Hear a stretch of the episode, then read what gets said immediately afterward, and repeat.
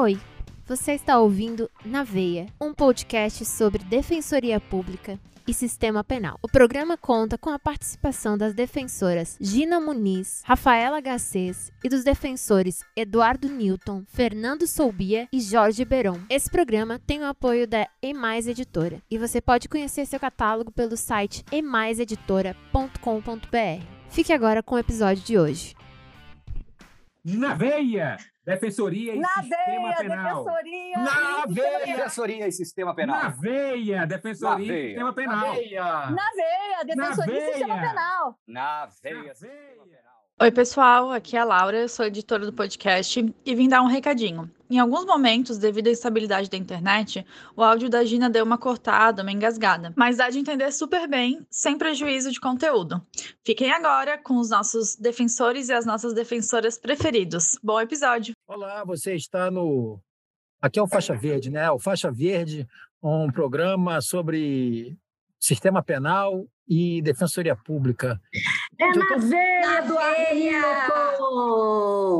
veia! Newton! Tá querendo trollar os nossos ouvintes, é isso? Vou fazer não. propaganda do Faixa Verde, que é uma propaganda não é enganosa. Podem conferir também. É Você já participou, Gina, do Faixa Verde? Rafinha, depois de você, porque você sabe que você é em primeiro lugar, né? Mas eu também já participei, já tive essa honra. Ah, tá. A gente tem que ter um de menor repeteco, importância, então. mas fui. Hoje, hoje é o, o time está desfalcado, né? Eu sou o Bendito Fruto entre as, as musas aqui do, do Naveia, vindo direto do meu retiro espiritual que fiz durante esse carnaval, e hoje vai ser uma proposta diferente. Hoje nós vamos contar causos. Né? Já que nós estamos assim ainda num ritmo de ressaca de carnaval, então vamos deixar para depois discussões mais dogmáticas. Rafaela Garcês, você, como sempre, que inova, que traz novas teses, que causo que você pode compartilhar conosco? É, só não pode me chamar de chicaneira, né? Que traz novas teses, chicaneira, inventa, tira da cartola. Seriam de nós, né? Defensores, advogados criminais, sem aquelas causas né, que a gente conta no botequim, tomando. Eu tomando um vinho, Gina acredito também, o Eduardo tomando a sua cachaça, né? A marvada.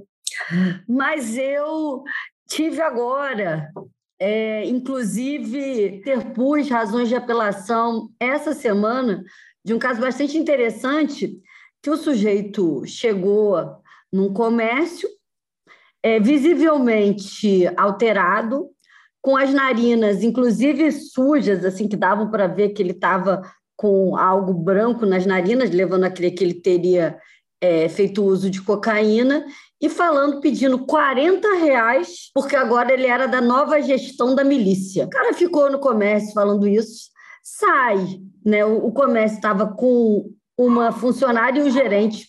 O gerente sai, chama um policial. O policial, depois de um tempo, vai procurar o policial, entra no comércio e eu, nesse tempo todo, ninguém efetivamente entregou nada. O homem que estaria no comércio saiu, deixou o carinha lá com a funcionária que era mulher. A polícia chegou, o cara se sentiu não ameaçado, então? opôs nem exatamente, não opôs nenhuma resistência, mas ele foi condenado por um crime de extorsão e nem tentado foi, uma extorsão consumada. Eu estou recorrendo, apesar do meu juiz ser um juiz que eu posso elogiar muito acima da média na, na, na análise da prova, ele condenou com pedido do Ministério Público. Eu aduzi primeiro, né?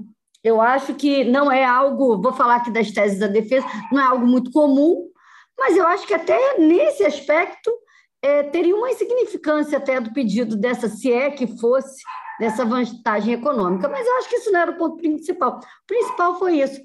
É, em razão da ausência de capacidade dessas pessoas se sentirem é, ameaçadas, porque ali estaria propriamente o meio utilizado, né, com toda aquela visível aparência de alguém que estava sob efeito de drogas, não seria um meio eficaz para a prática dessa extorsão, né? Ou o objeto ali, o como. E aí eu fiz um paralelo nas minhas razões com um crime impossível e com a ausência de, desse sentimento de coação por parte das pessoas, que para ter a extorsão tem que ter esse elemento que seria a grave ameaça que gera o medo. Só que a grande questão é que o promotor e o juiz perguntaram para as partes, elas sentiram medo. E elas recalcitraram um pouco, mas falaram que sentiram, mas objetivamente elas não se sentiram atemorizadas, porque se tivessem se sentido, como qualquer vítima de roubo, entrega os pertences, né? não ia deixar sozinha. Então, eu aleguei aí nesse caso que não teria havido uma elementar aí é, em relação a essas vítimas, e também, caso não fosse acolhida, que teria tido ao menos uma tentativa, porque não houve a entrega, e aí você pode falar, mas é um crime formal. E aí você vai observar que, a despeito do entendimento sumular, né, que em relação à extorsão é um crime formal e que a mera exigência já consuma o delito e que a entrega do pertence determinaria uma, um mero exaurimento, a jurisprudência muito interessante do STJ, inclusive sobre o tema, uma jurisprudência que eu consegui coletar, no sentido de que, se não houve nenhuma ação da vítima, nenhum atuar para né, é, entregar o bem, né, é, não teria nem começado a execução aí e a entrega desse bem e, portanto, seria um crime tentado. Foi isso que eu aleguei. Vamos esperar. Você, você tem que editar. E em homenagem ao nosso lampião de Belchior, ainda também homenageando nossa amiga Gina Muniz. Por quê? Eu tenho medo e já aconteceu. Eu tenho medo e ainda está por vir. Morre o meu medo e isso não é segredo. Eu mando buscar outro lá do Piauí. Ah, legal. Fui homenageada. Esse monge é um poeta.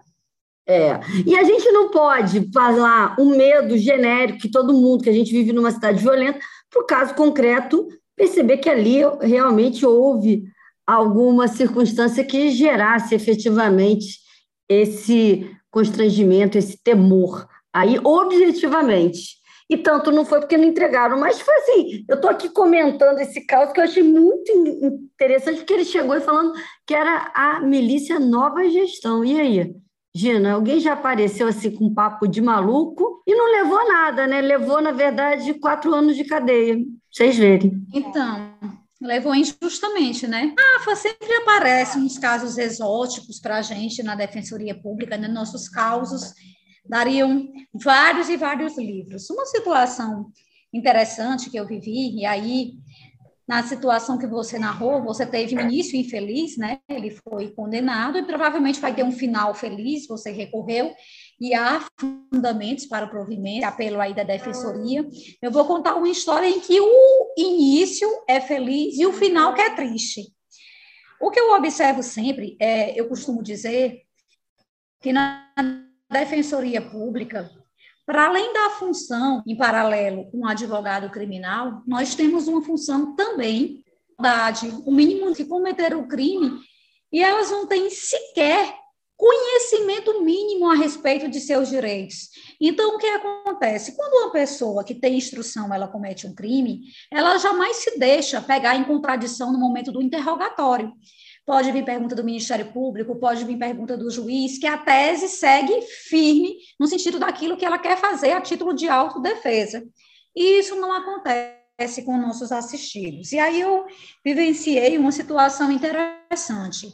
Isso já tem até um certo tempo, foi numa comarca do interior, em que eu trabalhei por sete anos, e nessa comarca existia é, com frequência Roubo no centro da cidade, ainda há o costume nesse interior, não tem shopping, as lojas principais ficam no centro da cidade. E aí eu peguei a situação de um rapaz que não registrava nenhum antecedente, nenhuma passagem pela polícia, que trabalhava como segurança, não tinha direito a poste de arma, mas que me falou: olha, meu patrão me obrigou a andar armado. Ele disse que ou eu ficava armado ou ele não me contratava, que não servia um segurança sem ser armado para defender o patrimônio dele. E por isso eu me obriguei a comprar uma arma, porque eu precisava dessa oportunidade de emprego e tal. E aí eu vim defendendo a tese da inexigibilidade de conduta diversa. É, naquela situação, uma pessoa desempregada, precisando manter os recursos mínimos à sua família, negaria um emprego de segurança pelo fato de saber que não poderia andar armado. E aí convencei essa tese, antes da audiência, fui conversando com o juiz, conversando com o promotor, já naquele trabalho, né, da conversa prévia e tal. E na hora do interrogatório, ele disse exatamente o que ele me disse na conversa reservada. E aí, o promotor e o juiz ficaram bastante satisfeitos com o interrogatório, estavam entrando na tese da Inês diversa, e aí, é, momento da defesa perguntar, eu fiz minhas perguntas, e o promotor disse assim, doutora, já precluí, mas se a senhora me autorizar, eu quero aqui fazer uma pergunta. E eu, né, crente abafando que estava tudo muito bem, obrigado, com a tese de inexigibilidade de conduta diversa, pois não, doutor, fique à vontade, sem oposição da defesa. E ele disse: Eu já entendi, estou vendo credibilidade nas suas palavras, a sua folha de antecedentes é limpa, mas eu só preciso descobrir quem é que tanto vende arma aqui na comarca de Chibaúba. Quem é que está vendendo essas armas? E aí ele respondeu, aí, doutor, aí eu já não sei, porque eu comprei essa arma já tem bem três anos, desde que ele trabalhava com segurança, há dois meses, ou seja, ele desfez o trabalho feito. E eu já passei também por essa situação no final do Ju, dentro da cadeia pública também, dessa comarca de Timbaúba, em que eu, é, os presos tinham raiva dele, porque ele tinha cagueta. Aí no Nordeste, aqui em Pernambuco, a gente fala que cagueta é aquela pessoa que entrega a conduta ilícita dos demais presos policiais. Nove, aqui no Rio. Com muita raiva dele e queriam matar ele. E aí, durante o banho do sol, começaram a agredir ele. No momento da denúncia, para ser resumido, né? O Ministério Público colocou ali quatro autuados, né, que vieram lá do relatório da polícia. O fato é que mais de 20 pessoas participaram dessa empreitada, não dava para individualizar a conduta de nenhum e tal. E durante a conversa reservada, esse assistido ele disse para mim, doutora, eu não participei, eu não participei, estava um tumulto lá, acabaram botando meu nome e tal, ou seja, tese negativa de autoria. E na hora do interrogatório, pressão para um lado, pressão do outro, não, eu realmente não participei dessa tentativa de homicídio, não. Eu só dei umas furadinhas nele. E aí fica a defesa, depois de trabalhar em cima de uma negativa de autoria, você pega na hora da a autodefesa com essa surpresa e ter que mudar a tese de última hora, enfim. São essas coisas, são esses imprevistos que a gente tem que se virar no... E você, Monge? E você, para além de ter caso de várias vítimas, né? Você que é doutor em vitimologia, também tem caso aí, réus? Eu vou começar, Gina, antes de mais nada, eu vou começar com uma lenda. Não sei se isso é verdade ou não, mas Disse por aí que em uma comarca aqui da Baixada Fluminense, tem até uns campos de golfe lá, Rafaela Garcia, quem quiser depois pesquisar, passou por lá um defensor e ele comprava sonhos, o doce. Toda vez, toda vez que ele tinha júri, comprava sete sonhos, Ogina, e ele só oferecia após a quesitação. Diz a lenda que esse defensor ficou um ano invicto nessa comarca.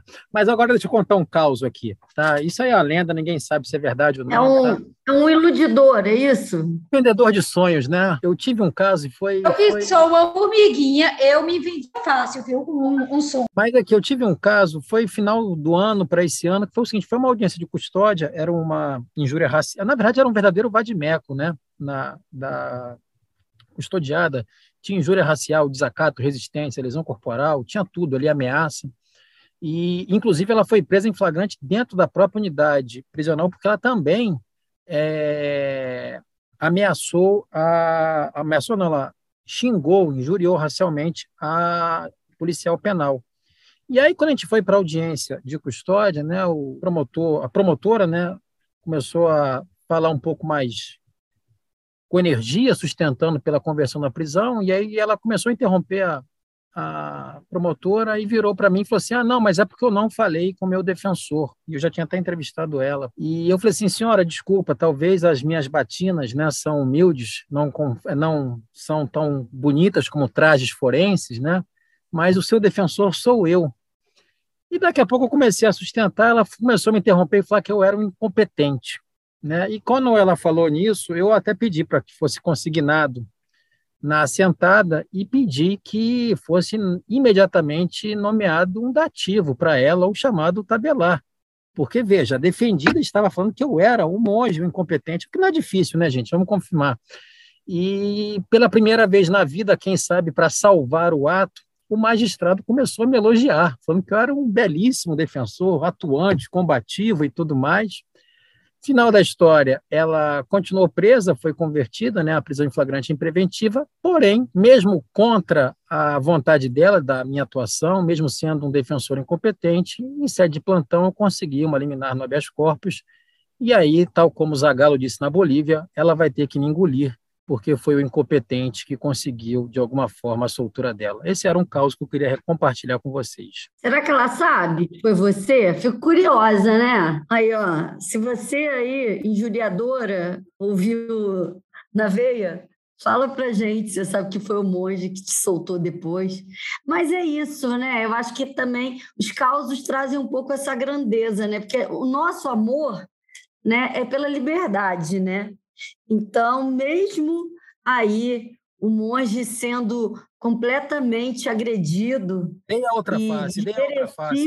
Deu a outra face e batalhou, porque o direito dela é, é maior do que aí a nossa própria nosso orgulho, a nossa vaidade. Eu acho que isso é, é, é, de verdade é um marco característico de nós defensores, porque às vezes nós enfrentamos, né, muitos assistidos que são desaforados, que não tratam com o respeito que a gente os trata, e mesmo assim a gente engole a seco e continua no nosso mistério firmemente, porque a gente acredita né, que talvez ele está ali, né, sem perceber que a gente é a última é, é, a última fonte que ele pode se segurar, a última, né, o último lugar que ele pode se segurar para buscar acesso aí à justiça e às vezes até no nosso caso que a gente fala da esfera criminal para que não seja preso, para que não sofra nenhuma medida aí privativa de liberdade. Mas eu tenho.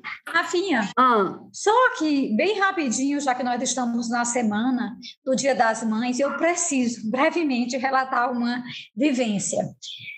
Aqui já é na capital, né, na vara criminal. Toda vez que eu chegava no fórum antes da pandemia, tinha uma mãe de um preso. Doutora, meu filho está preso, sem motivo. Aí entra com a revogação preventiva, negada. Mas, doutora, meu filho é uma pessoa muito boa. HC, negado. Eu vamos adiantar aqui, falei com todo mundo para marcar a audiência, para a gente ver como é que resolvia. É chegado o dia da audiência, acusado de roubo. E aí chega da SDS, né, que é a Secretaria aqui de Desenvolvimento Social, o vídeo do caso. Um vídeo super nítido, porque o assalto aconteceu em uma parada de ônibus. E foi na madrugada. E aí, resultado, o vídeo mostrava claramente o réu chegando, agredindo a vítima. E aí eu disse, doutor, por gentileza, esse vídeo pode ser repetido, eu vou chamar a mãe do réu, para que ela entenda que, apesar do amor de mãe, às vezes não tem como a gente evitar uma prisão em determinadas circunstâncias e tal, e tal, e tal. Enfim, chamei a senhora e botamos o vídeo para repetir. Eu é seu filho? Sim, sim, é meu filho. Pois observe direitinho para a senhora entender por que, ele está preso.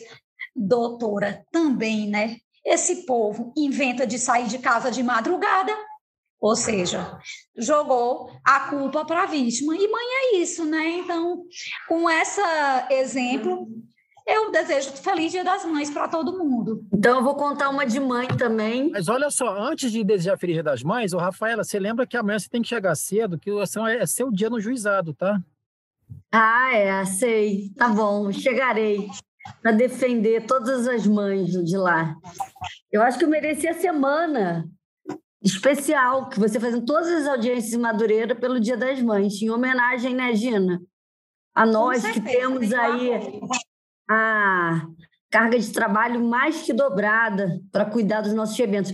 Mas essa coisa da mãe, realmente eu tive uma dessa, Gina, de mostrar o vídeo, a mãe, não foi meu filho, não foi meu filho, antes da audiência que tinha o vídeo acostado, e ela ia toda semana, mas essa é a grandeza, né? As mães não não deixam seus filhos. É, eu esqueci o nome dela agora, mas olha, era frequente e ela nunca aceitou a participação do filho dela a despeito da, do vídeo ser bastante claro. De uma mãe que matou o filho de três anos, confessa, desde a sede inquisitorial, a prova é bastante clara ela confessou que matou o filho junto com o namorado que queria sair, é um caso absurdo, que também traz para a gente essa coisa, ah, eu sou mãe, e como vou defender? Não, eu defendi tecnicamente uma questão que tinha um excesso de acusação, que tinha uma ocultação de cadáver que não tinha, que tinha uma causa de aumento que já estava descrita como uma qualificadora, então era uma ou outra. Ou você aumenta porque era uma criança, ou você aumenta pelo meio que impossibilitou a vítima porque ela é uma criança e não pode se defender. Você não pode botar os dois, a causa de aumento do homicídio, por ser perpetrado contra um menor de 12 anos,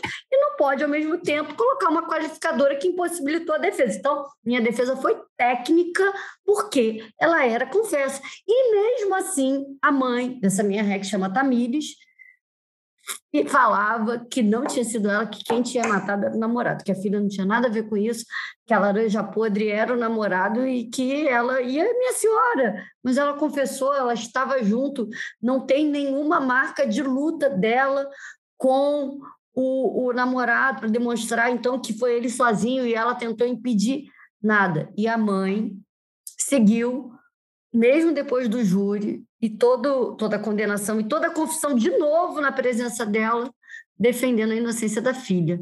Então, mãe é mãe, né, Eduardo? E aí, tem alguma história de mãe? O nosso tempo está estourando, mas eu só queria fazer o seguinte: eu queria aproveitar, tá?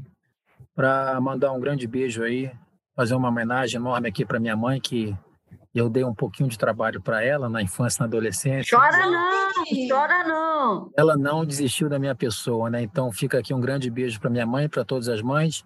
E deixo também aí um beijo aí em agradecimento para as mães dos meus talibãs, né? Que são pessoas importantes, responsáveis aí por esses dois moleques aí que, que, que são aí são os futuros, os futuros monges. Era esse meu recado de hoje para você. O Eduardo, eu só quero saber para torcer para as mães. Isso, eu quero saber aí se teve alguma passagem pelo juízo da infância aí. Já eu? que você deu muito trabalho, é. Quase. Ih, ó, Quase. pensou, hein? Quase. é isso. Eu também quero deixar aqui, viu? Um beijo enorme para minha mãe, que é a minha grande inspiração de vida, e também para minha sogra, que inclusive é uma ouvinte do Naveia. Ah, ó, já que está na rasgação de seda, né? Primeiro, um beijo aqui para minha colega Gina, super mãe, mãe de dois. Olha, um mais que o outro. É, super mãe. Um beijo para tá? vocês também, tá? Um beijo para vocês dois é... também. Obrigada e... pela parte que me toca.